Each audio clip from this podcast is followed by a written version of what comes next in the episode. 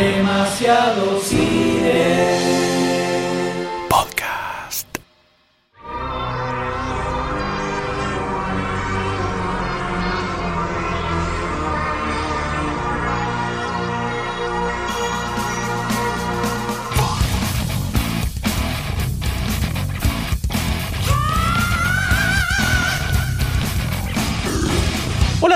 Bienvenidos a una miniserie de podcast dedicados a los cazafantasmas. Sí, los Ghostbusters tienen su serie de podcast en Demasiado Cine. Yo soy M y en este equipo de paranormales están Ghost Day. Sarius, Doctor D. Y en cada episodio vamos a desmenuzar cada detalle de este clásico de los 80. Vamos a pasar por la prehistoria, sus protagonistas, su producción y todo, todo su universo. ¿Estás listo? Prende las sirenas. Prepara la mochila de protones. Tenía a mano la trampa porque ahí empezamos.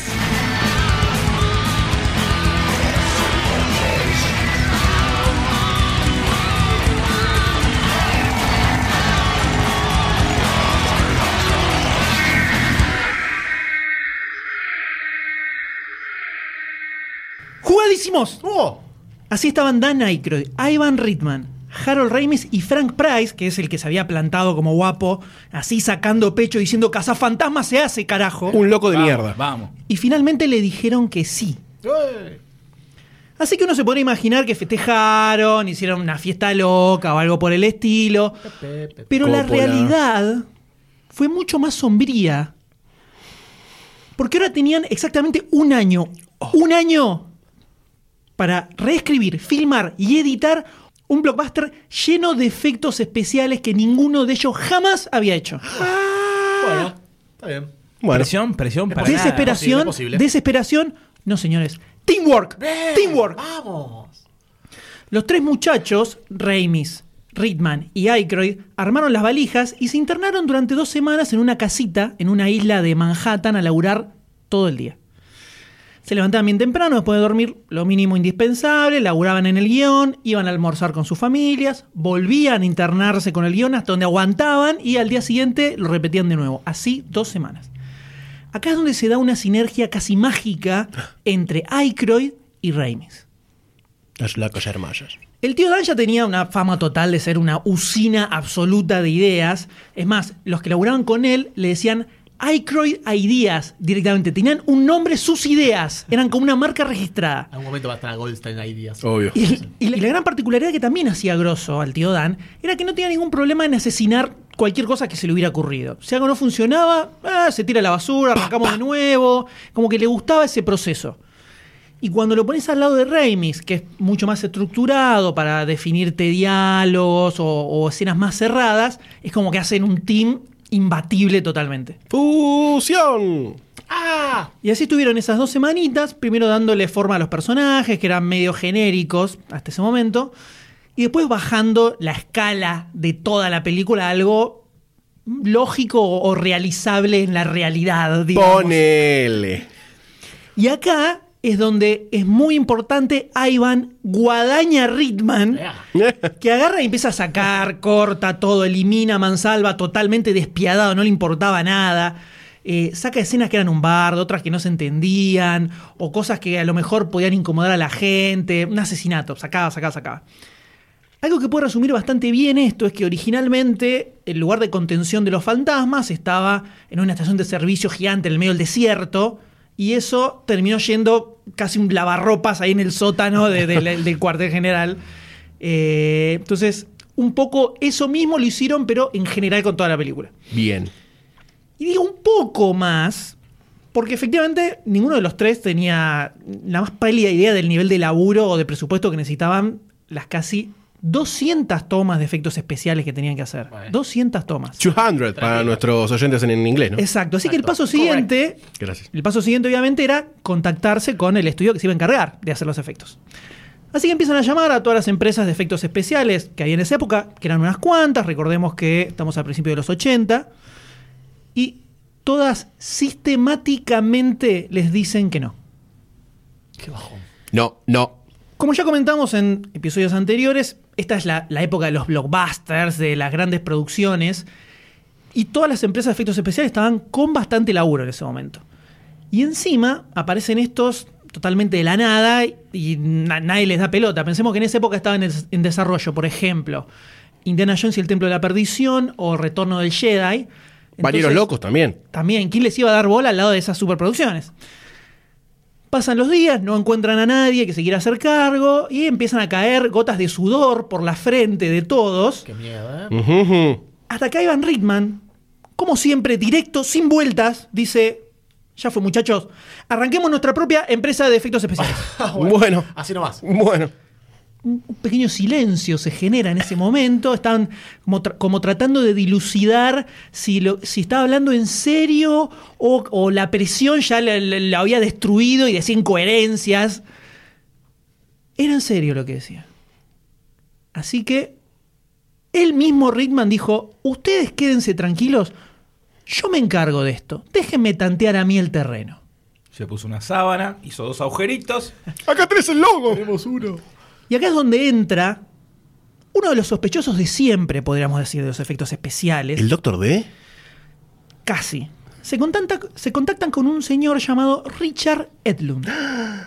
¿Quién es Edlund? ¿Quién es Edlum? Quienes hayan escuchado el episodio especial que hicimos de Industrial Light and Magic, sabrán que es uno de los integrantes de la primer camada de pioneros que armó John Dijkstra cuando empezaron a filmar la primera Star Wars. Edlund en ese momento no estaba laborando fijo en ILM, trabajaba más tipo freelance y justo estaba con ciertas ganas de armarse su propio estudio. Estaba como coqueteando con la idea. De freelancearla tenía ganas Ed Lund. Sí. Y ahí es donde justo le cae el llamado de Ritman. Ring, ring. Atiende y le dice, Richard, ¿cómo andás? Mira, estamos con esta peli, la va a romper toda. Tenemos que hacer bocha de efectos. Si te la bancás, mirá lo que te conseguí, le dice. Mirá lo que te conseguí. Le tocó los huevitos ahí. Paramount, El Pirineo. Paramount y MGM, que también estaban necesitan- necesitando una empresa de efectos especiales, se juntan y te ponen la guita para que armes tu propia empresa. El sueño del pibe, boludo. Ese negocio. Y Edrun le contesta: "Pff, Obvio que me la banco, papá. Por No, favor. vale. Dámela toda. Lo único que tengo es un pequeñito problema, un detalle nada más. Eh, Adicción a la heroína. estoy internado en el hospital recuperándome de una operación que me hicieron en la espalda. Mm. Así que estoy un toque complicado, pero no importa vos, déjamela a mí, que yo me encargo de esto. Podía caminar Se hizo las tetas, boludo, dale. en la espalda. Así que tenía que armarse básicamente una empresita de efectos visuales y completar toda la película en 12 meses. que es el tiempo que tenía en ese momento. Si hay no huevos, muchachos, no sé los huevos dónde están, no sé qué quieren que les diga, no sé qué es lo que esperan de esto. Por eso lo operaron de la espalda, porque tenía bastante y andaba Y medio claro, exactamente. muy bien, bien. Él no se pone a pensar, se pone a maquinar furiosamente. Y para acelerar el arranque de la empresa, que era la nada, él internado en un hospital, eso era la empresa en ese momento, Y su columna. lo llama a otro histórico de ALM, que Goldstein quiere mucho, el señor Douglas Trumbull. Es mi personaje favorito de la industria de los efectos especiales. En ese momento Trumbull tenía una empresita chiquitita de efectos especiales llamada Entertainment Effects Group, que hacía algunas cositas locas. Él lo llama y le dice, che, Paramount y MGM me están poniendo esta guita para armar un estudio. ¿Cuánto querés por IG? Así arrancamos con eso de base. Trumbull le tira un número, se abren negociaciones con Paramount y MGM, se firman los contratos y así nace Bost Film Studios. ¡Fuck yeah! Qué rápido todo, ¿no? El mundo del plata, primer no orden. No tan rápido, no tan rápido. ¡Para! ¿Qué? ¿Cómo? Tranquilo, Austin. La columna. ¿Qué pasa? Todo ese ida y vuelta con abogados y contadores llevó unas cuantas semanitas. Y, viste. Así que al momento de arrancar, tenía no 12, no 11, 10 meses para rearmar todo el estudio, filmar todas las escenas, armar todo el equipo necesario para la producción y armar todas las composiciones con los efectos visuales. Oh, bueno. ¡Dan, trae la merca! ¿Más presión? No. ¡Show! perdón, show. Para nada. Con los años, Boss Film Studios iba a encargar de efectos visuales de algunas películas importantes, tipo 2010, Duro de Matar, Alien 3, y en una época entre fines de los 80, principios de los 90 más o menos, le iba a estar mojando bastante la oreja a ILM. Después, en los 90 terminó cerrando. Fracasados. Entonces, mientras reunían al equipo de gente que iba a laburar en la película, que obviamente tenía bastante gente de ILM, muchos que ya habían laburado en alguna de las películas de Star Wars o en Poltergeist, que había sido muy laureada por sus efectos visuales, iban analizando el guion. Descartaban las cosas imposibles o carísimas de filmar y al mismo tiempo iban creando la tecnología que necesitaban para poder hacer todo lo que tenían con los 5 millones de presupuesto que les habían dado. Esto generó que entre el 70 y el 80% de las composiciones de efectos visuales se hicieran con una sola toma. Una sola toma. No tenían tiempo para hacer una segunda toma si algo no salía perfecto. Y esto era algo que al principio lo descolocó mucho a Ritman, porque el tipo venía de filmar comedias, donde estaba más acostumbrado a hacer varias tomas, tener varios ángulos, improvisar, y después cuando va a editar, agarra todo lo que tiene filmado y elige, poneme esta, poneme esta otra, eh, como mucho más suelto todo. Y acá cada toma tenía que estar totalmente planificada del storyboard y después solo se puede hacer de esa manera, porque todos los efectos que le vas a poner arriba están pensados para que salga así. Es como que en la etapa de storyboard ya estás editando la película. Podés sacar cosas que no te gusten, ponele, pero no puedes agregar lo que se te ocurra así nomás. Porque no tenían tiempo, no hay tiempo. Pero también que sea una comedia, ayuda un poquito, porque si de repente algún efecto quedaba medio raro, molestaba menos, al no ser algo que tenía que quedar completamente realista. Como pasaba con algunas cosas, por ejemplo, algunos movimientos de pegajoso que quedan medio raros, que en la película quedan no más bien. Pero a pesar de todo esto y de todos estos despioles totales, Basta de problemas. la realidad Basta. es que los efectos de la película no solo son geniales, sino que se recontrabancan el paso del tiempo. Lo ves hoy en día y no lo puedes creer. Incluso hay cosas que se ven mejor que efectos que hacen ahora en CGI. Sí, señor. Muy bien. ¿Cómo hizo, cómo hizo este grupo de genios para que el resultado final fuera tan, tan mágico? ¿Cómo hicieron? ¿Cómo hicieron?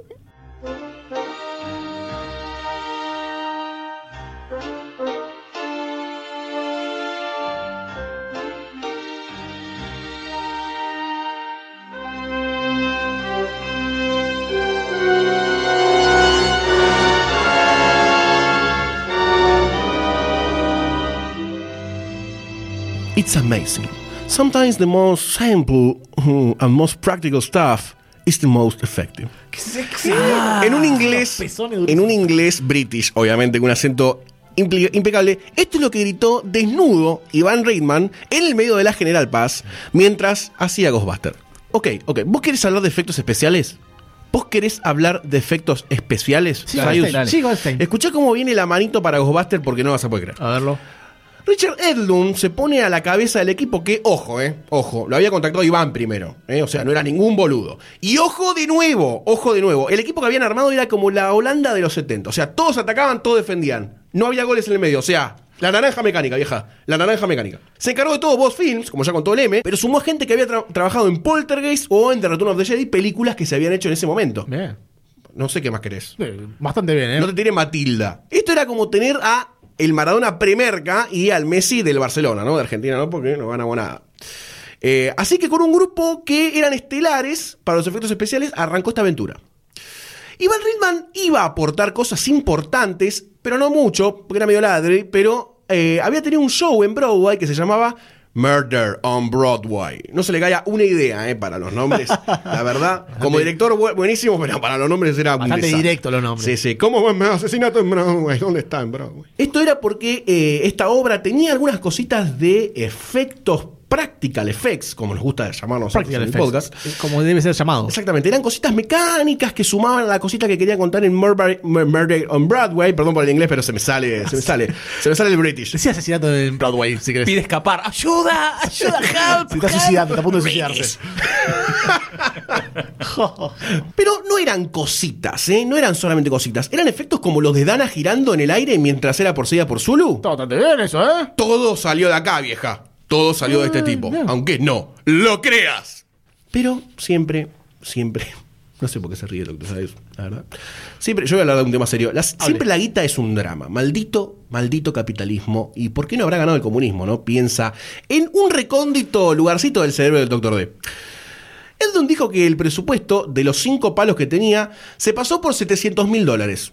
Bastante bien. Bastante bien, Bien, bastante bien. ajustadito, bastante ajustadito. Pero igual a mí me decís 700 mil dólares y pienso en una limusín, droga y un montón de cosas hermosas. Pero que esta gente no lo usó para eso, la usó para efectos especiales. Igual, más allá de todo este tema de presupuestos y guita, el tío Dan estaba un toque loco. Un toque loco. Yo sé que el doctor D lo banca, pero estaba un poco fuera de sí.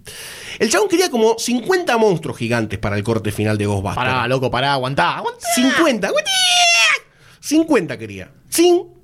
Ni uno más, ni uno menos. 50. Cuenta. Y el hombre malvavisco iba a aparecer casi 20 minutos en pantalla, algo que era imposible para hacer. O sea, estás loco, Dan. Personaje principal loco. Cuando hicieron los cálculos, solo para efectos especiales daba 300 palos. Tranquilo. 300 palos. O sea, nada. Ni hoy te la hace esa película. No, no. Con los presupuestos de hoy, ni hoy te la hace. Ni Avatar salió eso. Así que era una locura. Pero eh, en ese momento rescalaron todo, obviamente, el tema de los monstruos. Y bueno, llegaron a los 5 palos de presupuesto. Eh, pero bueno, la guita duele, ¿eh? Pero por suerte, por suerte, la postproducción fue muy rápida porque las escenas de efectos especiales o que llevaban alguno, algún tipo de efectos, ya sea practical effect, animaciones, lo que carajo sea, se hicieron casi, casi todas de una toma porque estaba pensado todo por estos locos y genios de antemano. Ahora, para. Esto es un poquito la previa. Con toda esta sopa que nos contó el M, que les acabo de contar yo, podemos decir o llegar a deducir, si queremos, doctor D, eh, que el gran acierto de Ghostbuster fue hacer todo o la mayor cantidad posible de efectos como practical effects. Esos efectos que hoy están en peligro de extinción, pero que nosotros amamos cada vez que lo vemos en Hellboy, sí, ¿no? en películas encanta, que evidentemente la tienen bien grande. Pero mira, yo enumero un par de cositas. Por ejemplo, las manos, babas o slime, monstruos, escenarios, escenografías, más monstruos, maquillajes, maquinarias, Oh. vehículos, edificios, Pará. el bulto de Bill Murray, Doctor D. Impresionante. Todo esto estaba hecho con Practical Effects. Me agito, me agito muchísimo pensando en el bulto de Bill Murray. Tranquilo, Si hubieras dicho de Nike, a lo mejor reaccionaba, pero no me levantaste nada. Que- Un millón de dólares salió el bulto, dicen. Qué fuerte todo esto. Esto genera una sensación de realismo que por momento es como medio perturbador. ¿No? Un sentimiento de lo que estoy viendo es medio real, medio no, tiene como una lógica media articulada que nos gusta. ¿Seguís hablando del bulto de Bill Murray? Sigo hablando del bulto de Bill Murray y ahora vuelvo a hablar de Ghostbuster. Esto, esto genera como una línea bastante delgada, ¿no? Entre lo que es una película y lo que puede ser o no real. ¿Viste cuando vos ves algo medio CGI y lo ves inalcanzable? Lo ves como que no puede ser. Pero si vos ves un rayo que puede ser un rayo que caza fantasmas, ¿no te la crees? ¿Vos decís que Ghostbusters puede llegar a ser un documental a generaciones futuras? Quizás Ghostbuster es un documental y lo vendieron como película. ¿Puede ser? ¿Puede ser? Chanana. Todos sabemos la historia que tuvo Dan Aykroyd contada en el episodio anterior por el Doctor D de su antepasado mítico en los Sobre- fantasmas. tenía todo lo sobrenatural. Ay. Pero vamos a ejemplos, porque la gente quiere ejemplos de todas estas cosas. No, esto no es un burdo chamullo. La escena en donde está Dana, la gloriosa Sigourney Weaver, es arrastrada por las garras de una bestia por las puertas, se hizo en unos días y es poco tenebrosa y perturbadora en ciertos puntos. Sí, te da, te da cosita. Te da cosita, te da cosita. Ahí, por ejemplo, casi todo es real. El maquillaje, las maquetas, la mano del monstruo está tallada prácticamente en un material hermoso que todos conocemos como poliespuma o lo que carajo usara en ese momento. Goma Eva. ¿Goma Eva? ¿Querés goma de cartón Sí. corrugado? Papel papastú. Papel maché, eso. Papel pam. No hay papel, es cartón. Cartón papastú. Esto le da como un nivel de profundidad importante a las texturas, a los brillos, a los relieves, en donde podemos asumir que esa mano es de un monstruo real, pero no lo es. Pero le voy a proponer algo. Vamos a hacer como un mini repaso de los elementos más icónicos de toda la saga y me van a dar la razón. Dale. ¿Les parece bien? Sí, tenés razón. Con la tecnología se metió a full, a full el personaje que ama el Doctor D, ¿no? Dan Aykroyd, que ya estoy repodrido de nombrarlo en todos estos. Seguí, seguilo, seguilo nombrando. bueno. Porque cada vez que nombras a Dan Aykroyd, nace un panda. En vez de morir un panda, nace un panda. Hace un panda. Nací por gracias a Dan. ¡Ah, mátenme! Por ejemplo, ¿viste la mochila de protones? Que pesa casi 20 kilos. ¿eh? Eh, no ¿eh? era una cosita de, de cartón que estaba pintada, no, 20 kilitos en la espalda. La diseñó casi por completo Dan y un par de amigos, y encima lo hizo antes de tener el guion. O sea, es medio ladri, está como resucitando idea que tuvo en O cualquier sea, momento. la- se puso a dibujar la mochila de protones y dijo, uy, qué bueno estaría usar esto en una película, a ver qué se me ocurre. Una de Boy House. Ah, no, no me sirve. Por ejemplo, todos piensan, Dan está metido en todo. Sí, el logo del fantasma tachado, mítico también, bueno, también lo hizo él, pero para que se den una idea hasta dónde llegaba el, el- el nivel de enfermedad de todos, Iván lo agarra y le dijo, metámosle alguna magia al fantasmita para despegarle un poco de Casper, porque si no va a parecer Casper. Textual le dijo esto. Parece Casper. Igual parece uno de los, de los, De los tíos. eh, tíos de, Sí, sí, de sí. de los que estaban ahí de Casper. Sí, porque tiene como un forro usado en la cabeza. Claro. Así que recordemos, todo tenía que ser factible. O sea, eh, para lograr como que sea terrorífico y creíble en todos los aspectos. Para que se den una idea hasta dónde llegaba el detalle, habían puesto arriba del arma de protones, eh, que por cierto, chicos, no crucemos los rayos en este podcast. ¡Qué humor! qué humor. Habían puesto como una bombilla o un bulbo, sería, ¿no? La frase, la palabra adecuada, ¿no? Bulto. Pero un bulto. Ya tenía miedo de que alguien saltara y dijera una, una asquerosidad, pero bueno. Otra vez Bill Murray acá. ¿Qué, qué- por qué? Estamos hablando de la mochila de protones. Así, así se tenía un lugar para donde arrancar la animación del rayo que efectivamente luego sería eh, el disparo que cazaría a los fantasmas. Y en sí, ya que mencionamos el rayo, era como una mezcla entre explosiones que estaban filmadas fuera del escenario, ¿no? Microexplosiones, petarditos, cohetitos, explosiones a lo Mythbuster, todo que lo filmaron lo pusieron luego sobre una animación y animaron el rayo propiamente dicho. ¡Qué laburo! Pero es hermoso. Qué lindo que es. Hermoso. Es hermoso ese rayo. Pero no solo de rayos vive Bill Murray, sino que podemos empezar a, a vislumbrar algo que más adelante el Dr. Sayus va a hacer como un apéndice un poquito más detallado. Los fantasmas. Los fantasmas. Esos fantasmas que mamita querida. No me voy a adelantar mucho en esto, pero eh, muchos eran marionetas, eso ya lo sabemos, ¿no? Ya vimos millones de documentales de los Ghostbusters, pero muchos eran marionetas, pero los que no eran, eran una suerte de maquetas enormes, móviles, que se tenían que mover cuadro por cuadro. Onda stop motion. Stop motion. Onda stop motion. Así que algunas de las escenas de los fantasmas tardaron semanas en hacerlas. Chicos, eh, no, Qué se, laburo, no se ¿cuánto puede hacer una película Qué así. paciencia, ¿Por qué qué no llamamos. Jane Cameron y ponemos un bicho verde, azul, Sí, gigante? que se carchen por el pelo. Ni, de- ni del color me acuerdo del coso de Avatar. Pero más allá de estas cosas puntuales, más allá de estas cosas puntuales, como los fantasmas, los trajes, la tecnología, la baba o el slime, mejor dicho, que por cierto era hecho con parte de comida china, créase o no, era hecho con parte Te de recreo, eh, te recreo. Hay algo que cose a todos estos elementos y que me dan ganas de desnudarme, pintarme la mitad del cuerpo azul, dejarme la, mitad del cuerpo en cuero y salir corriendo al grito de ¡Viva las escenografías Ghostbusteras! Me toca en el nervio más arquitecturil, arquitectural, arquitectónico todo esto. Porque si hablamos de escenas perturbadoras, si hablamos de escenas perturbadoras, por ahí nos viene a la mente cosas como The Shining, de Kubrick, ponele. Sí, bastante, bastante, No, Vamos por ahí. Pero no rompamos los huevos, no rompamos los huevos, porque con esta escena que la viste de chico, te cagabas en las patas. La escena de la librería pública de Nueva York. Bueno, señores, señores, estamos hablando de- Magistral, magia. de palabras mayores en el terror, en el terror cósmico de la galaxia. Hay gente, hay extraterrestres en Urano viendo Ghostbuster porque ya debe haber llegado alguna transmisión. Y llegó por radio. Seguramente por radio, porque la imagen se puede transmitir por radio. Exacto, ya lo vimos eso. en contacto. Exacto. Gran película. Gran película, gran película. Gran película. Están bien diciendo, no vayamos a este, a este mundo que están lleno de esta gente que dispara cosas No, y. ¿para, ¿Para qué leer? ¿Para qué leer si te saltan los libros en la jeta? Por supuesto, Horrible. por supuesto. Así que tapémonos con la frazada y dejémosla pasar. ¡No! No, No, no. la vamos a dejar pasar. No. No la vamos a dejar pasar. Para, esta, para hacer esta escena eh, se requirió de una sopa de cosas bastante locas, bastante locas. Por ejemplo, primero filmarla en cualquier lado, ¿no? Porque son varios lugares diferentes. Parte de la escena, la de Rose Reading Room, se filmó en la librería pública de Nueva York, costa este de Estados Unidos, ¿no? Para referenciarnos en el mapa de Estados Unidos. Pero había un problemita en esta Public eh, Library de Nueva York. Tuvieron que filmar todo bastante rápido y temprano porque después no se podía hacer ruido. Claro. Sí, sí, es una biblioteca. Hay gente que lee, hay gente que no hace películas para la gente, sino que estudia para curar el cáncer, por ejemplo. Tiene sentido.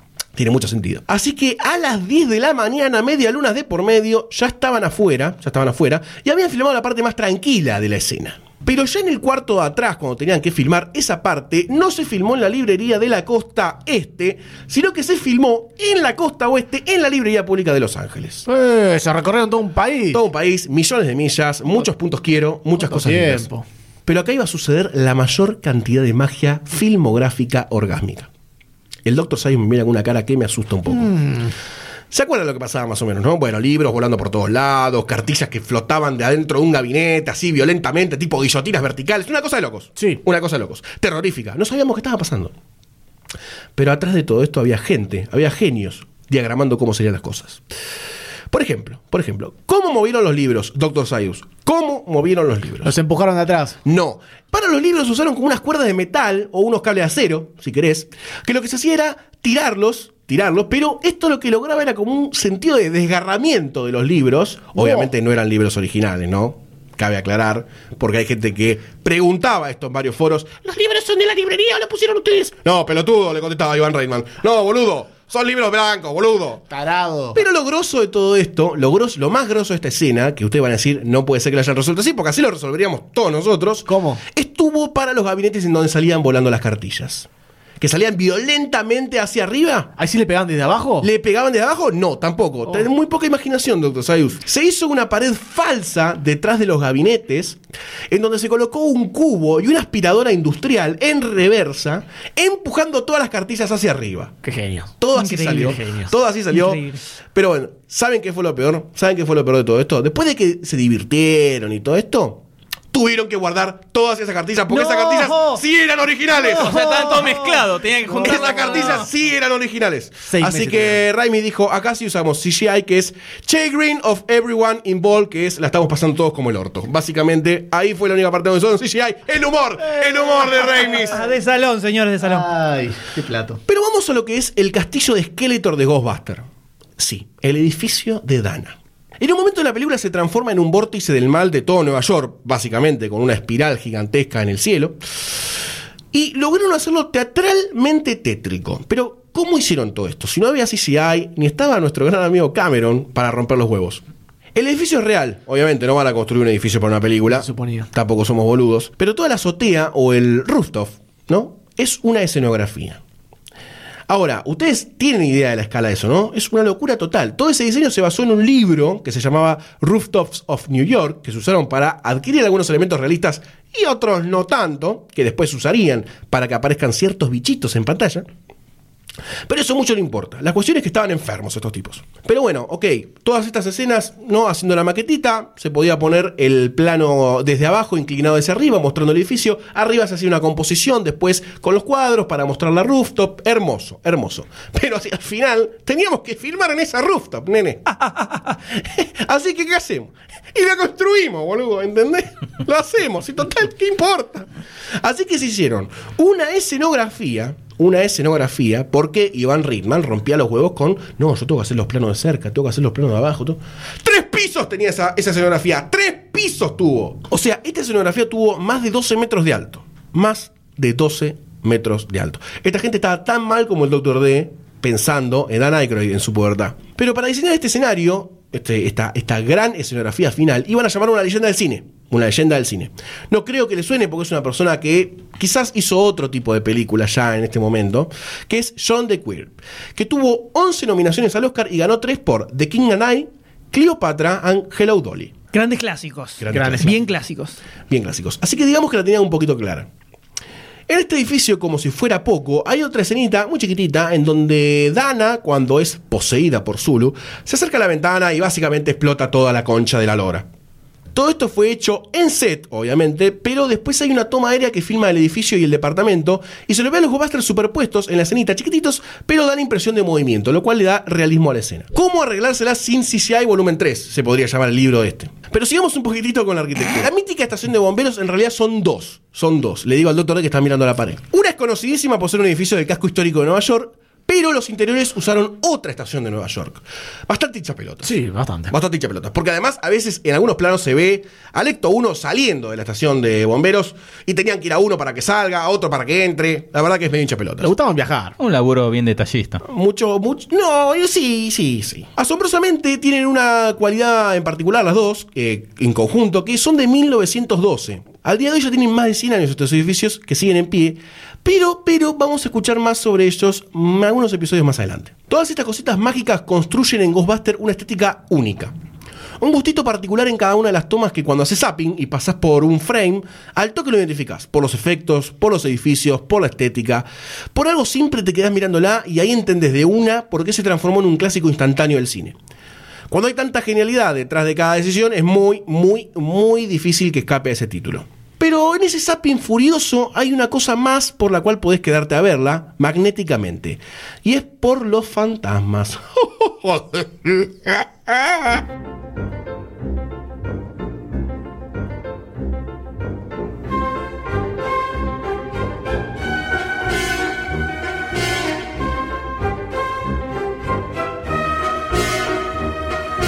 Voy a decir una obviedad, voy a decir una estupidez. A uno me podrán tratar de Decilo, imbécil. Sayo. Pero qué fundamental que funcione una película de los cazafantasmas. ¿Qué? ¡Los fantasmas! Pensé que iba a hablar de los cazadores. Cada una de las apariciones que vemos en la película tiene que ser creíble, por decirlo de una forma, ¿no? Por lo que se necesitó gente capacitada que haga la magia para lograr esto. Y además solo en 12 meses. ¿Por qué tampoco? Que fue el tiempo que le dieron a Edlund y a sus muchachos para realizar más de 200 escenas con efectos. Una locura, como contaba el M hace instantes nomás. Por suerte para Rayman, Aykroyd y compañía, tras su paso por ILM, Edlund había estado atrás de los efectos especiales de otra película de fantasmitas y espíritus que había sido estrenada apenas hace un año, Poltergeist. Poltergeist había seteado la idea de cómo debe ser un fantasma. ¿Cómo debe ser un fantasma, Sayu? Blanco, Bien. y Edlund, utilizando esto y un montón de técnicas e ideas que no pudo poner en práctica en su momento, estaba más que listo para hacer que los fantasmas de Ghostbusters sean los fantasmas más reales jamás vistos en la pantalla grande. Obviamente teniendo en cuenta la diferencia, ¿no? Poltergeist era una película un poco más seria, ¿no? Un poco más eh, de, de miedito, por decirlo de una forma, mientras que Ghostbusters era una comedia y se podía dejar volar la imaginación eh, sin tener miedo a caer en diseños absurdos y caricaturescos. El primer fantasma que tenemos en la película es el de la bibliotecaria, que sufre una transformación en una forma mucho más aterradora. La actriz que interpretó esta aparición fue Ruth Oliver, una señora que ya murió hace tiempo, quien realizó todas las escenas en el Que estudio. ahora, ahora es un fantasma, Ahora es ¿no? un fantasma, claro. Irónicamente. Quien realizó todas las escenas en los estudios de Ishi que había comprado Edlund hace instantes, momentos Horas. y horas. Luego situaron el cuerpo de esta actriz de forma espiritual flotando en los pisos de la biblioteca de Nueva York, ¿no? ¿Ya, ya- ya muerta la actriz o todavía viva? No, en ese momento estaba bien. Ah, ok. Si no, voy a tener un gran problema legal, ¿no? Para la transformación, después que viene, que se transforma en una criatura horrible, se utilizó un molde de cuerpo entero de la vieja que sirvió de modelo para un doble animatrónico que era capaz de rasgar sus ropas, abrir la boca, extender la mandíbula y todo esto manejado por un solo operario. Un. Impresionante. Hasta en la mano de obra estaban atentos los tipos. Mucho laburo, Más mucho barato. laburo. Bajámela, bajame el costo.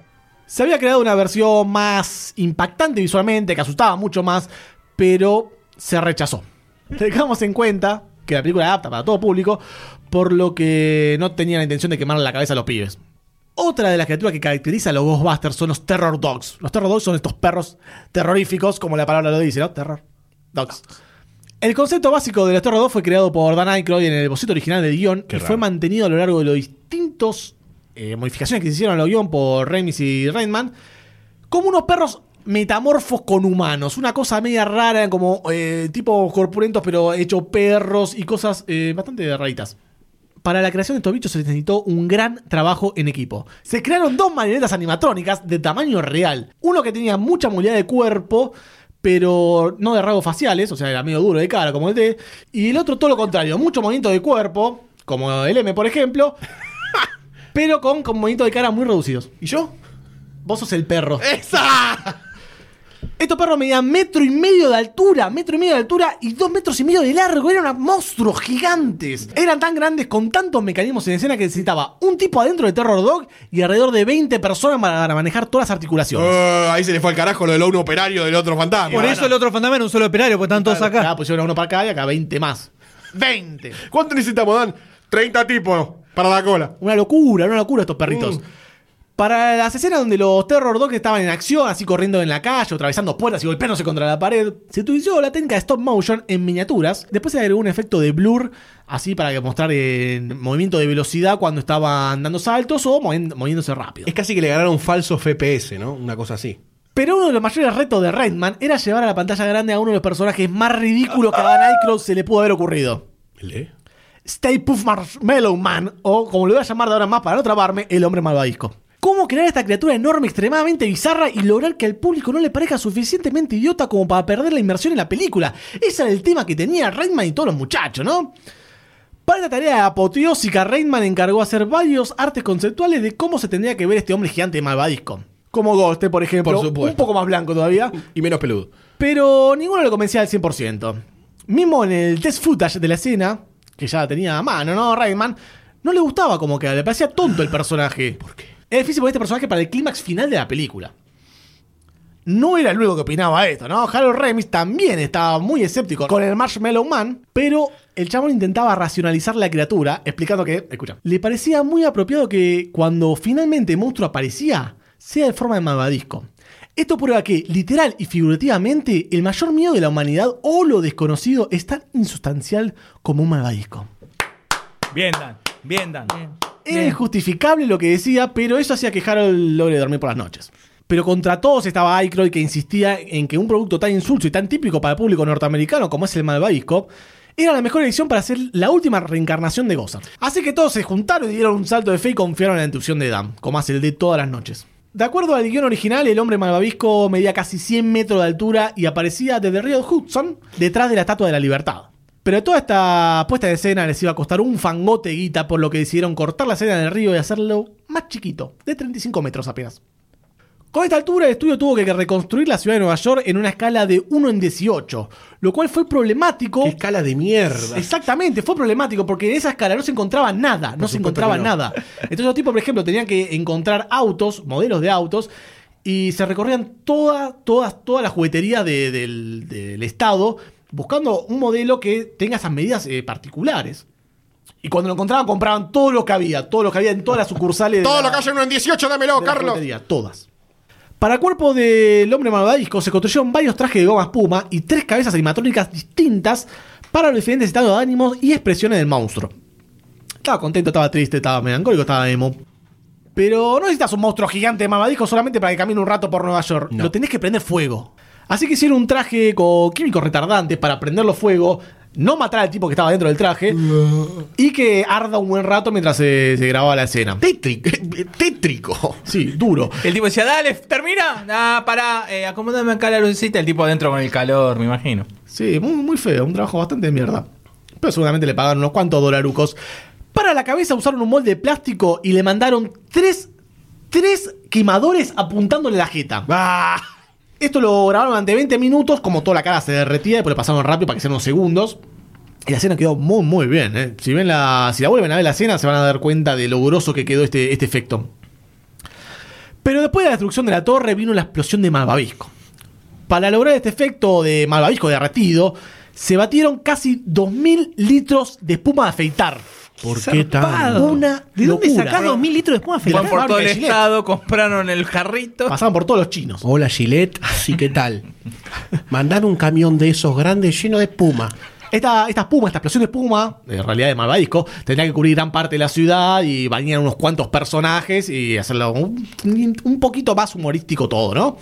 Uno de estos hombres que tendría que haber sido bañado con la, con la, con la espuma a afeitar era William Atherton, el inspector de este muy mala onda que lo, tenía, termina metiendo en cana a los cazafantasmas. El pelirrojo. Le querían tirar unos casi 80 kilos de espuma a afeitar. Pero a William le parecía un poco mucho, así que mientras por lo bajo le decían cagón, el equipo de producción puso un extra para demostrarle que no era tan grave como él pensaba, no es tan grave. Bueno, el resultado fue que le tiraron los 80 kilos de espuma a afeitar, el tipo quedó aplastado literalmente en el piso. Así que le dieron la derecha a William y usaron solamente la mitad de eso. Bueno, pero igual lo probaron. y, se lo Electra, murió, ¿no? Electra es un fantasma que aparece al final en la película Se película. divirtieron mucho en la filmación. Ah, mirá el boludo. Ah, 80 kilos. Pero que es un fantasma que desde el primer momento. Le dijeron, robó ¿de el qué pesaba un kilo de plomo un kilo de plomo? ¡80 kilos de puma! Porque es un chorrazo, además. Es un chorrazo. Porque vas a juntar 80 kilos de pluma. Eh. pero es como que te tiro 100 kilos de pluma. Y pluma pesada no, pero son 100 kilos, boludo. Tenía razón el tipo. Pero ningún boludo. ningún boludo. Hola, RT, me están por tirar 80 kilos de pluma. No pesa, pero son 80. No, pero no pesa tanto, es espuma. Ah. ¡Boludo! Le gritaron. ¡Boludo! Pero queda un fantasma que desde el primer momento nos robó el corazón y se volvió un ícono de los cazafantasmas durante décadas. Ah, Estoy hablando de Pegajoso.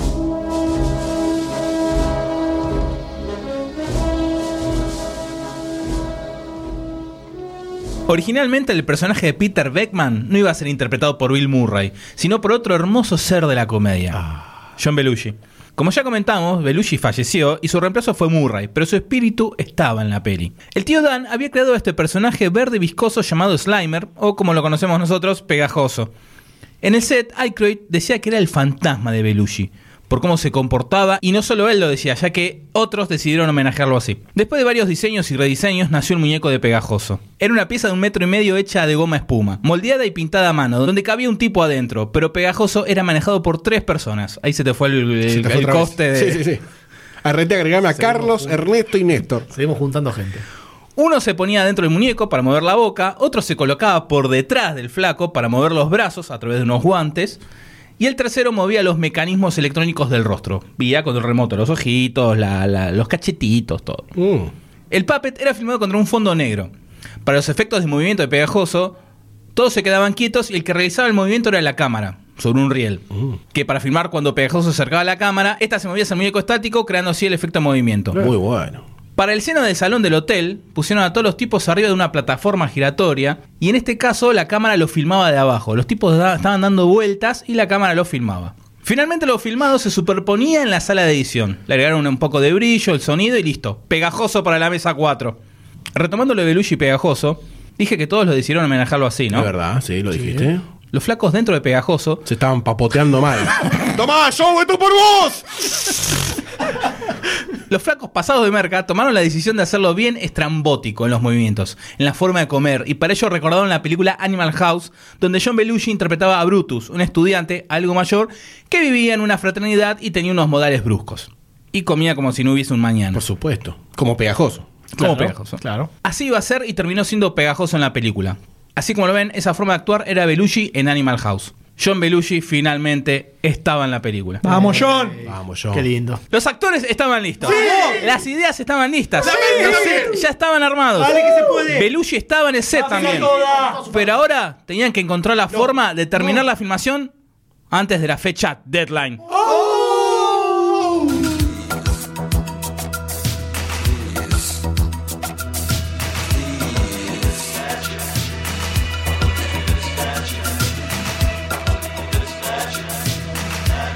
Estamos en agosto de 1983, una linda fin de verano del hemisferio norte. Dan Aykroyd junto con Harold Ramis e Ivan Reitman estaban medio hasta las manos terminando lo que sería el tercer y ya la edición final del guion de Ghostbusters. Ya teníamos la productora, que ponía todos los morlacos. Teníamos a los magos de los efectos especiales, que iban a hacer que todos los fantasmas eran una cosa real y factible. Teníamos al trío principal, que ya estaba armado con Ramis, Aykroyd y el mismísimo Murray Kane. Y lo único que estaba faltando era un casting con la personalidad propia que acompañe a este Power Trio. En una de las primeras revisiones del guion que hicieron Aykroyd y Ramis, se agregó un interés romántico para el personaje de Peter Beckman, que era Dana Barrett. Sigourney Weaver, que quería un cambio de aires, estaba interesada en el papel. Sigourney venía de ganar fama mundial con una película de ciencia ficción que quizás se engancharon en algún momento en A el ver, cable. a ver. No sé si la vieron, una que se llama Alien. No me suena para nada. De 1979, no sé si Yo no la vi. No, no, No no. me suena. Después en 1982 hizo The Year of the Living Danger, hizo un dramón co- que coprotagonizaba con Mel Gibson. Así que quería algo distinto, ¿no? Estaba ya necesitando un cambio de aires para su vida. Expandir sus horizontes. Exactamente. Fuck yeah. Entonces tuvo una, una entrevista con Redman, ¿no? En esta audición tuvo que hacer la interpretación de un Terror Dog. Es esta criatura que toma posesión de Dana Barrett, en- ya llegando al clímax de la película, ¿no? Weaver empezó a ladrar, empezó a aullar, escarbaba entre los almohadones. Quiero ese de- video. Sí, yo también. Escarbaba entre los almohadones. Sex tape, sillón, Weaver. Un sillón negro. Estaba completamente sacada, violentísima y convertida en un perrito cualquiera. Muy perra. Redman paró la cinta porque, viste, la- las audiciones se graban todas. Le dijo, nunca vuelvas a hacer eso. ¿Cómo que no? ¿Por qué nunca? Se ve que no le cabía mucho a Sofía. Pero parece que algo en la interpretación le copó a nuestro amigo Iván porque inmediatamente llamó al tío Dan y le dijo, ya tenemos a nuestra Dana. Mm. La actriz le puso su toque personal al papel de Dana Barrett. Inicialmente iba a ser una modelo, Epa. pero Weaver sugirió un cambio de profesión a chelista. Pero qué raro el cambio. Pero ¿por qué? ¿Por qué vos te estás preguntando en este momento? Vos te estoy diciendo tu mente. Fue la pregunta que se me resonó en el cerebelo. Lo que quería hacer era lograr un personaje un poco más serio, un poco más estricto, más estructurado. Pero como tocaba el chelo, vos entendías que la piba tenía alma, que tenía un soul, que tenía así como un sentimiento especial por la. Un chelo la delgado. Exactamente, tocaba un chelo. Delgado, muy flaquito. Reitman siempre pensaba en Sigourney Weaver como la Margaret Dumont de esta película. Claro. Margaret Dumont era esta actriz que servía como soporte para eh, Groucho Marx, que termina haciendo todos sus remates. Era, siempre hacía de rica, eh, me- media inocentona, y acompañó a Groucho Marx en siete de las películas de los hermanos Marx. Lo que quería era como hacer este personaje serio con Sigourney Weaver y que los demás hagan toda su magia humorística. Para el papel de Luis Tully, Aykroyd siempre pensó en John Candy. De hecho, todas las descripciones que se hacían en el guion original del personaje prácticamente eran descripciones físicas del comportamiento y la forma de actuar de John Candy. O sea, estaba enamoradísimo de, de este muchacho. Rayman estaba muy, muy de acuerdo con esto porque ella había participado en una película con, con Candy, en Stripes, que la había dirigido él un par de años antes. Entonces, cuando entonces cayó Iván, le mostró el guion a, a John Candy. Y el chabón empezó a dudar, ¿viste? El gordo no le cabía mucho todo lo que estaba leyendo. Empezó a decir, bueno, mira, yo voy a hacer este papel, pero si hago, lo hago con acento alemán y lo hago rodeado de perros gigantes todo el tiempo. Iván le dijo, ¿sabe qué? Dale. No. Gracias, pibe. No. Dale, dale. Y Ahora le te llega el dijo, mail. bueno, gracias, pero no gracias. Entonces empezó a buscar un reemplazo para, para el papel de Luis Tully.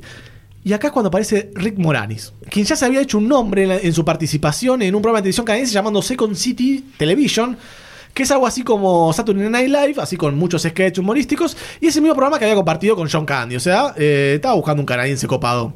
Moranis se mostró muy versátil en, en la Second City Television, hacía muchos papeles muy distintos entre sí, de hecho en algunos sketches hacía tres papeles él mismo y todos papeles con personalidades distintas, o sea, el chabón la rompía toda. Rayman puso el ojo en este tipo y le tiró un guion y la propuesta. Le dijo, mira, tengo este papel, no sé si te interesa. 12 horas después, Morales llamó a Rayman y excitadísimo le confesó que no podía creer que Candy no le haya gustado el papel y que ese guion era lo mejor que había leído en toda su carrera. Ah, Estaba el palenque mal el tipo, no podía más. Otro personaje entrañable de la cruz de los Ghostbusters es la sarcástica secretaria Janine Melnitz. Mm. La Linda pelirroja, sí, Ujú. linda pelirroja. En un principio iba a ser interpretada por Sandra Berman. Pero después de rechazar el papel, Annie Potts apareció en escena. Annie venía de un palo muy distinto al resto del elenco, mientras Aykroyd, Rems y Murray venían del palo de la comedia de improvisación. Ella venía de la escuela de arte teatral un poco más estricto, un poco más serio, ¿viste? Un poco más convencional. Más ortodoxa en la actuación. Exactamente, exactamente. Era la típica actriz, ¿viste? No era algo. Típica. ¿Qué?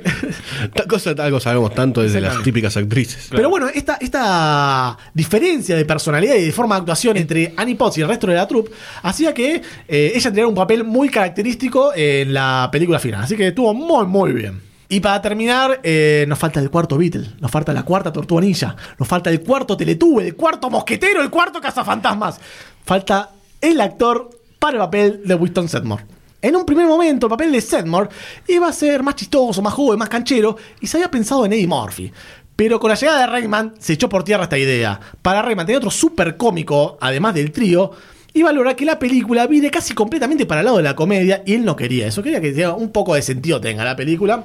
Winston tenía que servir para que el resto de los cazafantasmas le expliquen, y por consiguiente también a todos nosotros, eh, distintos hechos, dispositivos, cosas que tenían por ahí los personajes principales que ya tomaban como si fueran verdades absolutas. Entonces Winston servía para eso, Winston servía para que acercarnos un poco nosotros al mundo este y conocer lo que está pasando. Como la escena esa donde están todos en cana. Exactamente, que le va explicando paso a paso todo. Eddie Murphy en este papel no servía. Eddie Murphy, eh, usted lo imagina, Eddie Murphy en este papel es inimaginable. Mostrando sus dientes de caballo constantemente a la pantalla. ¿no? Es demasiada personalidad. Hay muchísima personalidad para, para eh, llegar a, este- a esta función, un papel con esta función. Para un negro, decilo. No, porque llamaron a otro negro. ¡No! Sí, llamaron a Ernie Hudson, que tenía cierta cualidad naif, un poquito querible y que se podía llegar a representar con todos nosotros. Y ahora sí, ahora ya está todo. Basta dilatarla más, por Dios. Es hora de empezar la filmación.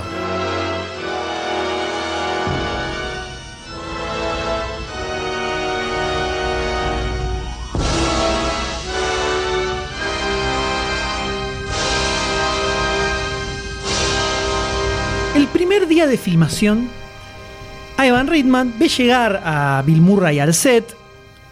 En ese momento dice, ah, ok, el Murray Kane va a, a actuar en la película porque no se sabía hasta el último momento si Murray actuaba o no en una película hasta que aparecía en el set. Todavía no sabía si había leído el guion o no, pero por lo menos estaba ahí. Eso era bastante, era bastante importante. Se haga contento. Así que llega y le dice, bueno, anda a vestuario, así te, te ponen el traje, todo, y, con el resto del cast empezamos a filmar. Va, se mete con los técnicos, estaban revisando eh, toda la parte técnica que, de lo que iban a filmar en el día, ajustando varias cosas. Y mientras estaban ahí viendo qué cables, que esto, que para hacer esta escena necesitamos tal iluminación, viendo el despliegue necesario y el quilombo que era hacer esta película, empieza a dudar un poquito. Todas las dudas del universo se le vienen así enseguida en la cabeza. Entonces, de repente empieza a, a ver la escala global de lo que significaba este proyecto, como, casi como si fuera en tercera persona, como si saliera del cuerpo y mirara desde arriba todo lo que estaba sucediendo. Y dice, no, no, esto... Esto es imposible, esto es imposible. Esto no se puede hacer". Pánico. Dice, Era imposible, era imposible hacer esta película, era una locura el tiempo que tenían, eh, la idea era un delirio, iba a ser un fracaso mortal, de todo- todos vamos a morir, todos vamos a morir. Es too late. Y estaba a punto de friquear completamente hasta que ve a lo lejos tres siluetas que se acercan caminando lentamente. Era una imagen casi mística, podríamos decir, ¿no? Como, como casi angelical. O demoníaca. Avanzan lentamente y sus formas empiezan a hacerse más reconocibles de a poquito, cada vez más. Más panzones. Y eran Bill Murray, Dan Aykroyd y Harold Ramis vestidos por primera vez con los uniformes de los cazafantasmas. Y cuando Ritman ve eso, cuando Ritman ve eso, todo desaparece. En ese mismo instante, todo tipo de duda queda completamente anulada, se vuelve loco, lo agarra a Joe Mitchak, que era otro de los productores, y le dice, Joe, esto, esto va a ser increíble.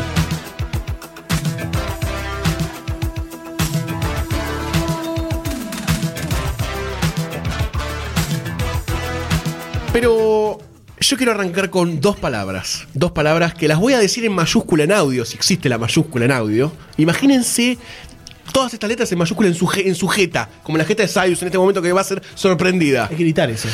Nueva York. No. Imagínate en mayúscula en tu A ver, cara. sí, dale. Ya está, Nueva York. Ah, wow. Tiene poca imaginación. La ciudad que junta a Metrópolis y a Ciudad Gótica.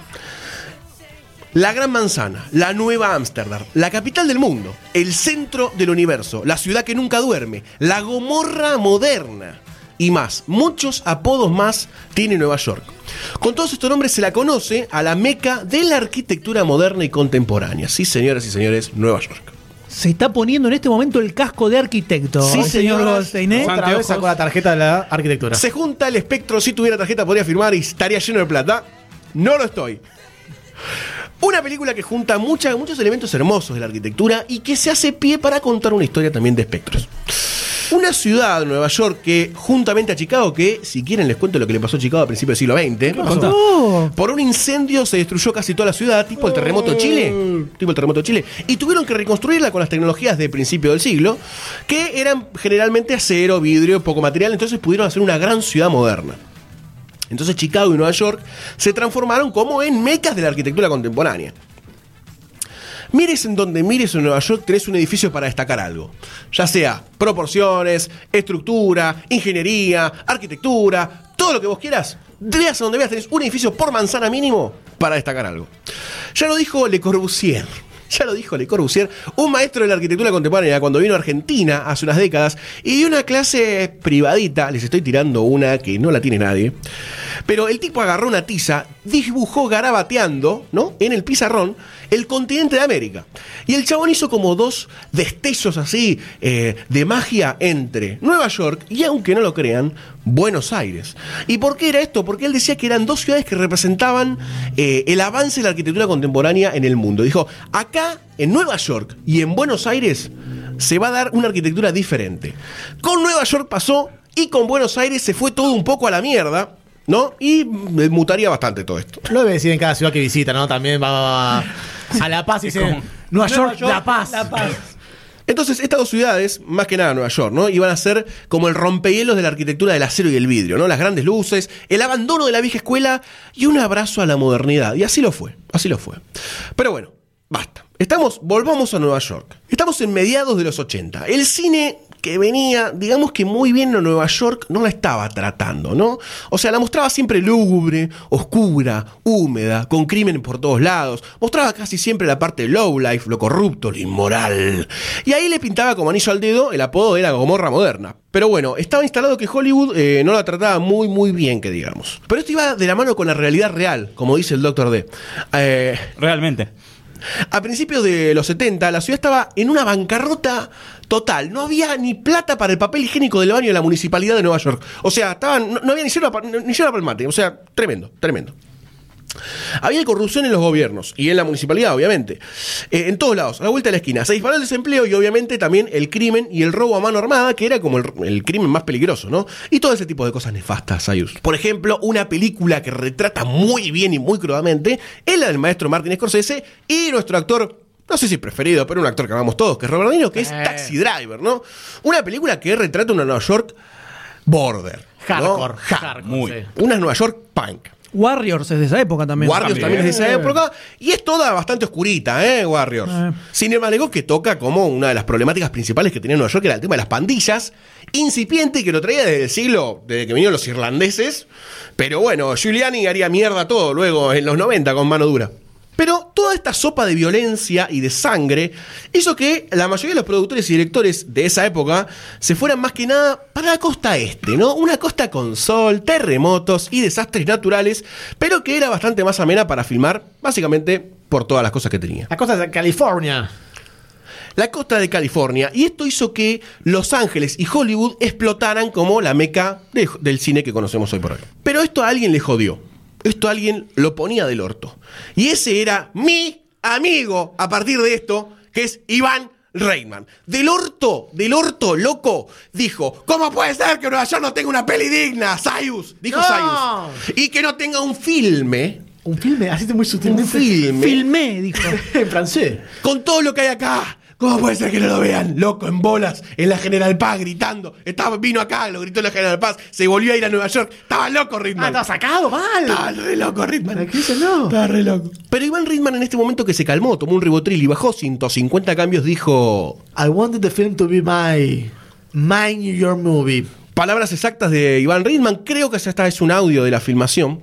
Pero todo esto, esta batalla y esta, esta, esta épica lucha para cambiar la fachada a Nueva York, empezó con nuestro amigo Lorne Michael. Todos los caminos llevan a Lord Michael. Todos los caminos llegan a Lord Michael y a Saturday Night Live.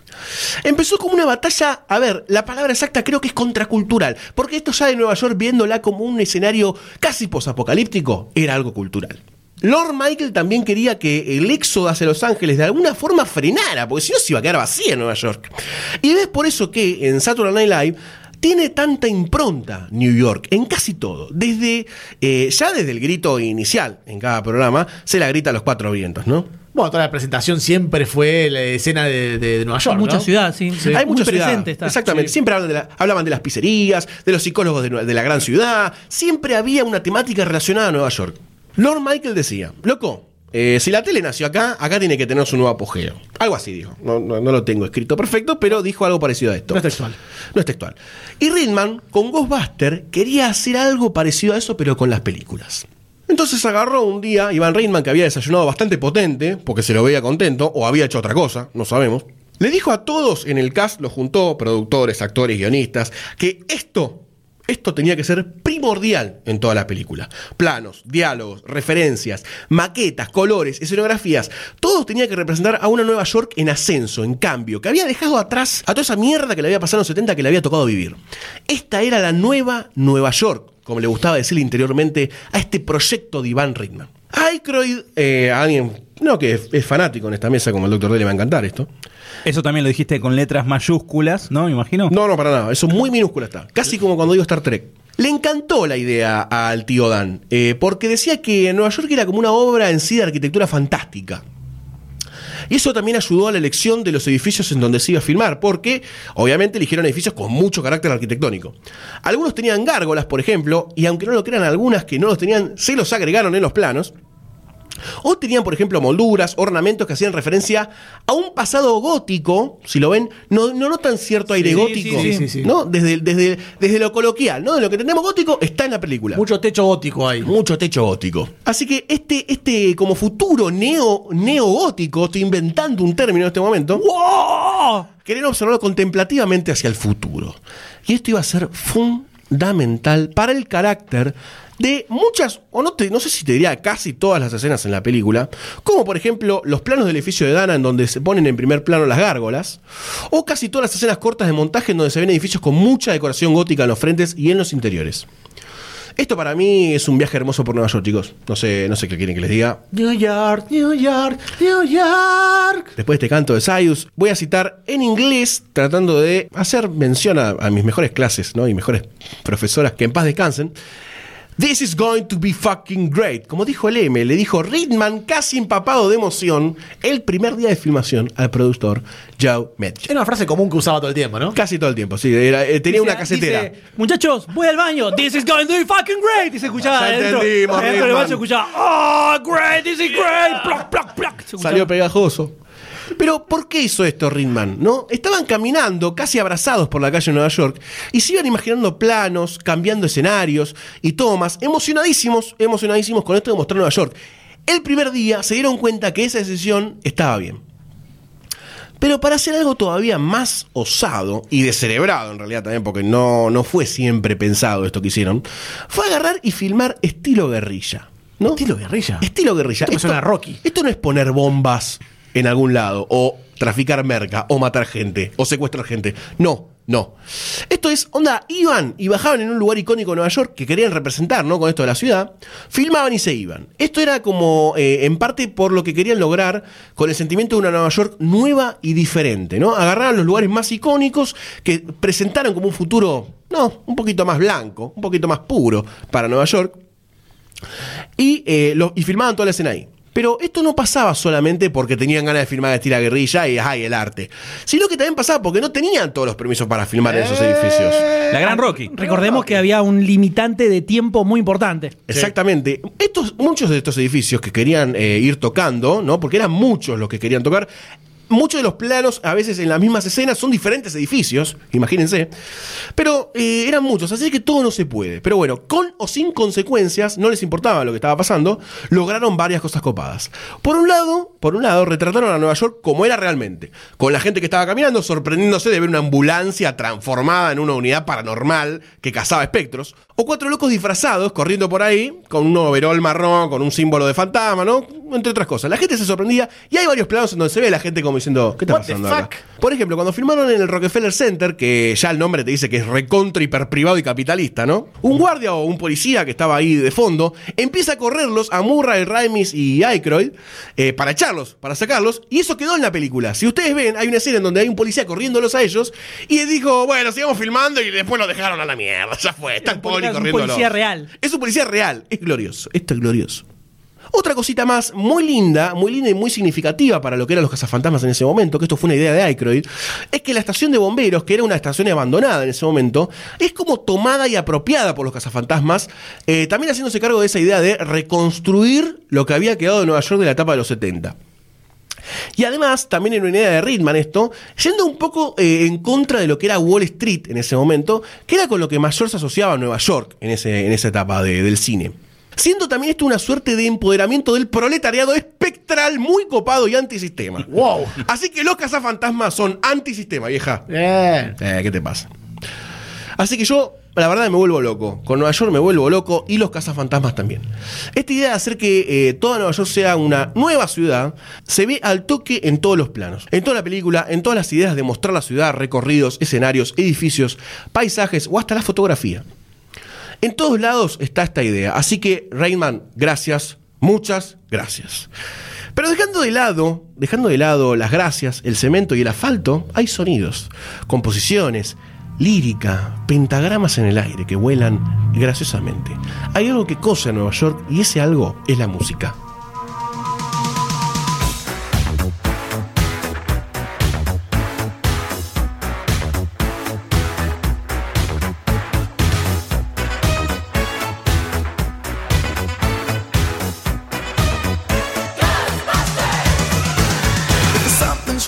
Temazo, es, es increíble. Este tema estuvo en el puesto número uno durante tres semanas, la rompió. Pero este tema tiene un inicio, un desarrollo y un problema. Los productores querían un tema canchero, un tema que vaya con la peli, y lo contactaron a Ray Parker Jr., al cual le dieron unos pocos días para hacer un tema que la descosa. A Parker no le venía nada a la mente y cuando estaba por declinar el trabajo, viendo una publicidad en la tele, vio la luz. Vio la luz. Le habían dicho que en la peli había un comercial de los cazafantasmas, ¿se acuerdan? El que está viendo Dana Barrett. Y decidió que el tema sea onda jingle, que fuese como si los mismos cazafantasmas hubieran contratado y le pida que le hagan un temita para la publicidad. El tema vio la luz y así apareció también Hugh Lewis. ¿Le suena? Tal vez porque compuso ese tema.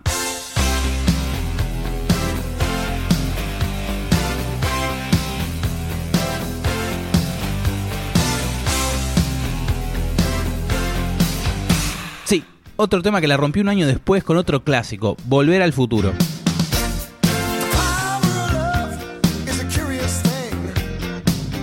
A Hugh Lewis lo llamaron para hacer la banda sonora de Ghostbusters, pero el tipo estaba ocupado con Back to the Future. Pero igual quedó metido por ahí porque, te lo digo yo, ¿quién es Ray Parker? Y se choreó mi canción.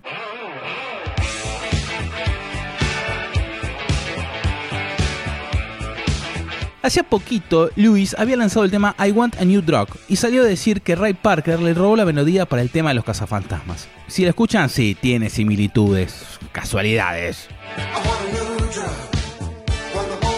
Hubo un arreglo por fuera de los tribunales, no se supo bien por cuánto, hasta que en el 2001 Hugh Lewis tiró por televisión por cuánto habían arreglado. Y Ray Parker, que tenía la vena hinchada todavía por lo del supuesto plagio, lo demandó a Lewis por violación de confidencialidad. Era un ping-pong de demandas esto. Otra cosa característica de este pegadizo tema es su videoclip, dirigido por Evan Reitman, que mojaba el pancito por todos lados. En él podemos ver a una chica en aprieto, siendo acosada por fantasmas, y a Ray Parker interpretando un fantasma que la persigue, mientras interpreta las estrofas del himno Godbusterístico.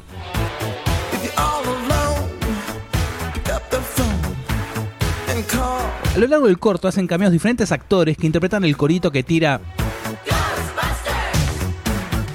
Por ejemplo, aparecen Chevy Chase, John Candy, Melissa Laura Ingalls Hilbert, Al Franklin, Danny DeVito, Peter Falk y varios más. Al final del videoclip hay una escena donde Ray Parker camina por el Times Square con los cuatro cazafantasmas bailando detrás de él, hasta que Bill Murray se descontrola, bien del Murricane, y se tira al piso mientras otro le hace dar vueltas al mejor estilo breakdance. Obviamente que ese otro es Dan Aykroyd, y este momento es totalmente improvisado, no estaba en el libreto.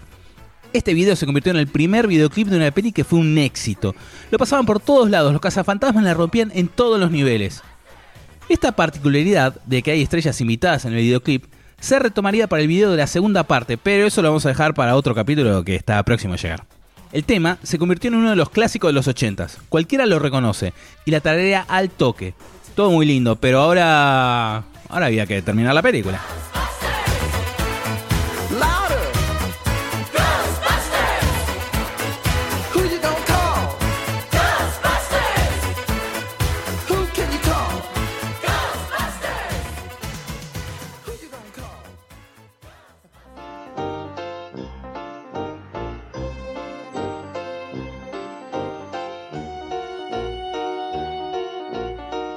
Teniendo en cuenta todo esto que venimos hablando, ¿no? De que no tenían experiencia en este tipo de películas, tenían muy poco tiempo para hacerlo, estaban improvisando demasiado. Uno podría pensar que durante la filmación hubo un caos absoluto y que se volvieron locos y que fue prácticamente un desastre. Pero la realidad es que no. No hubo tantos problemas grandes, por lo menos, durante la filmación. Lo que se puede llegar a suponer es que, bueno, esto es porque eran todos re contraprofesionales, eh, los actores la tenían muy clara, el director era un genio, eh, los que se encargaban de la parte de efectos especiales tenían una creatividad absoluta. Podemos pensar todo eso, podemos pensar todo eso. Y obviamente fue una parte clave de esto. Pero la realidad es que no había tiempo para problemas, no había tiempo. Esto era como un tren que va avanzando, avanzando hasta, hasta llegar a su fecha de estreno y no podía frenar por ningún tipo de problemas que pudiera llegar a haber. Entonces, por ejemplo, cuando en el medio de la película están filmando y descubren que había un dibujito animado de los 70 que se llamaba de Ghostbusters, el del mono, el de Filmation, no podían frenar hasta que los abogados se fijaban si efectivamente podían usar o no el nombre en la película. Entonces, ¿qué es lo que hacen? En la parte donde compran el cuartel general, que ponen un cartel grande antes de tener el logo, ponen un cartel grande que dice Ghostbusters, lo que hicieron fue mandar a hacer varias versiones de ese cartel y filmaron esa misma escena con distintos nombres en ese cartel. Entonces, por ejemplo, mandaban a hacer uno que dijera Ghost Stoppers o eh, hicieron otro que fuera Ghost Breakers y así filmaron con distintos carteles porque había que seguir adelante, había que seguir adelante, no se podía frenar. Después, cuando filman la escena del Central Park, que en la película está tirando al final, que, que todos gritan Ghostbusters, Ghostbusters, Ghostbusters, ahí ya estaban como un poquito jugados, no les quedaba otra, y entonces ¿qué hacen? ¿Frenan todo hasta que los abogados les dicen que está ok el nombre? Y no, se la juegan, dicen ya fue, vamos con Ghostbusters, llaman a los abogados y les dicen, muchacho, necesitamos tener el nombre Ghostbusters como sea, fíjense de tenerlo como sea, porque no hay marcha atrás, tenemos que usar ese nombre. Por supuesto, como se imaginarán, eventualmente lograron los derechos para el cine para poder eh, usar el nombre. Pero no se podía frenar, había que seguir avanzando, había que seguir avanzando, sin parar, sin parar. Rickman no la tenía tan fácil tampoco, porque, porque tenía que equilibrar entre seguir los storyboards y todo lo que ya estaba planificado con los técnicos, por el hecho de que después había que hacer un montón de efectos visuales sobre esas tomas y no se podía hacer cualquier cosa, pero al mismo tiempo tenía un cast de actores, sobre todo con Bill Murray y Dan Aykroyd, que venían del palo de la improvisación y que parte de su esencia era el hecho de improvisar un montón de escenas. Entonces tenías que tratar de mantener esa frescura de improvisación para poder aprovechar al máximo a los actores y al mismo tiempo tratar de no irse a la goma en cuanto a cómo están planificadas ya las escenas. Sobre todo esto pasaba con Bill Murray, que es un genio absoluto de la improvisación. Por ejemplo, hay una anécdota muy conocida donde cuando están haciendo la escena en la que entra con Dana al departamento por primera vez, porque ella había ido a verlos eh, al cuartel general diciéndoles que había fantasmas, entra y eh, con un aparato raro y empieza a hacer distintas pruebas. Eso lo hace todo improvisado, incluyendo la parte donde toca el piano, toca unas teclitas del piano y dice, esos odian esto, me encanta volverlos locos. Eso fue toda improvisación de Bill Murray y lo terminaron usando en la película. Entonces, Rickman tenía que tratar de que no se perdieran esas cosas. Cada vez que había una escena de este tipo, ya fue, queda, listo. No se conflicto con ninguna escena de efectos visuales, listo, quedó, seguimos adelante, seguimos adelante. No se podía frenar, no se podía frenar acá. Esto tenía que seguir adelante, tenía que seguir adelante. Entonces, ¿se prendió fuego el disfraz del hombre de Malabisco? Bueno, tráeme otro. ¿Se volvió a prender fuego? Listo, tráeme otro más. Y así todo el tiempo. Robert Enlund, el que se encargaba de los efectos visuales de la película, tenía al equipo de efectos especiales trabajando en tres estudios al mismo tiempo, porque cuando se terminó la filmación quedaban cuatro meses nada más para toda la postproducción. Recordemos que hubo muchísimas tomas de efectos que se hicieron en una sola toma. O sea, se filmó y como quedó, después tiene que funcionar sí o sí. No había tiempo para volver a hacer otra toma o probar otro ángulo, nada. Se filmó, quedó, listo, sale. Sí o sí tenía que funcionar. Entonces lo que, lo que hacía era tener una moto que iba y venía todo el tiempo de los distintos estudios trayendo, trayendo cintas o pruebas de un lado al otro porque, recordemos, Estamos en los 80, no existía internet, no existía, te subí el MP4 al Dropbox, fíjate cómo está. Entonces tenían que ir y venir trayendo cintas, un quilombo absoluto. Y cuando faltaban dos meses para la fecha de estreno, dos meses para la fecha de estreno, Ritman agarra, lo llama a Alun y dice, Robert, ¿cómo andás? ¿Todo bien? ¿Todo liso? Che, mirá, ¿sabes que estaba viendo? Un poco pensando en distintas partes de la historia y tengo ganas de agregar 100 tomas más de efectos visuales. Así se lo tiro, así nomás. Y Ed Lund dice que cuando se reunieron para charlar sobre este temita, ¿no? un detalle, se reunieron en el estacionamiento de uno de los estudios y Ed Lund dice que salió con una espada samurai al lado. Y al final Ritman terminó rosqueando para que se hagan 50 tomas en lugar de 100. Se quedó con la mitad. Pero así todo, así todo se llegó a la fecha prevista, se terminó la película. Eldun dice que cuando se empezaron a mandar las copias para las distribuidoras, calentitas salían porque estaban ahí nomás, ahí nomás. Y llega un momento clave, importantísimo, en todos estos estrenos blockbusters gigantescos, que es cuando se hace el screening para la industria. Antes del estreno oficial de la película, para el gran público, se hace un screening, sobre todo se hacía en los 80, para distintas personalidades de la industria, algunos directores, algunos productores, incluyendo también los directivos de Columbia. Se reúnen en una sala privada, obviamente, y se proyecta. Frank Price, nuestro héroe que le dio luz al, al proyecto, era prácticamente el único que se estaba riendo a carcajadas de la película. El resto de la audiencia totalmente muerta.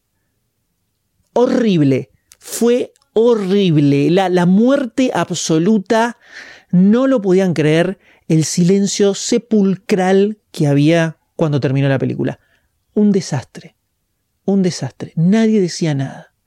Todos se miraban tratando de entender qué era engendro que habían visto, a tal punto que uno de los ejecutivos de Columbia se acercó a Michael Lovitz, que era el representante de Bill Murray y Dan Aykroyd, le puso la mano en el hombro y le dijo, está bien, no te das problema, todos nos mandamos cagadas, todos nos equivocamos a veces, y bueno, ya está, ya está. Lapidario, lapidario, era el fin del mundo prácticamente, era el fin del mundo, porque entonces empezaron a, a, surgir infinitas dudas. ¿Qué hicimos? ¿Nos equivocamos? ¿Fue un error gigantesco hacer esta película? ¿Qué va a pasar ahora? ¿Qué va a pasar con la película? Por Dios, ¿qué va a pasar? Nos vamos a enterar en el próximo episodio.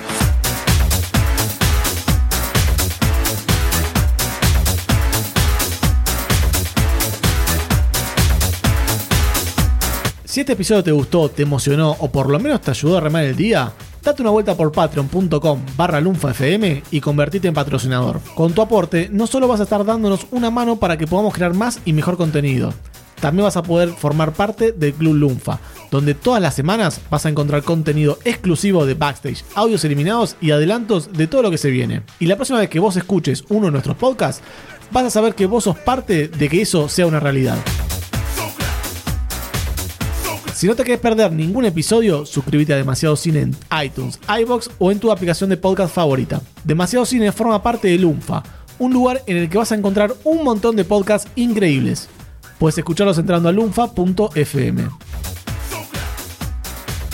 Entérate de los nuevos lanzamientos siguiendo a Lunfa FM en Instagram, Twitter y Facebook. Así vas a descubrir cosas como Supercast, un podcast sobre superhéroes. Si no te quieres perder ningún episodio, suscríbete a Supercast en iTunes, iBox o en tu aplicación de podcast favorita. Supercast forma parte de Lunfa, un lugar en el que vas a encontrar un montón de podcasts increíbles. Puedes escucharlos entrando a lunfa.fm.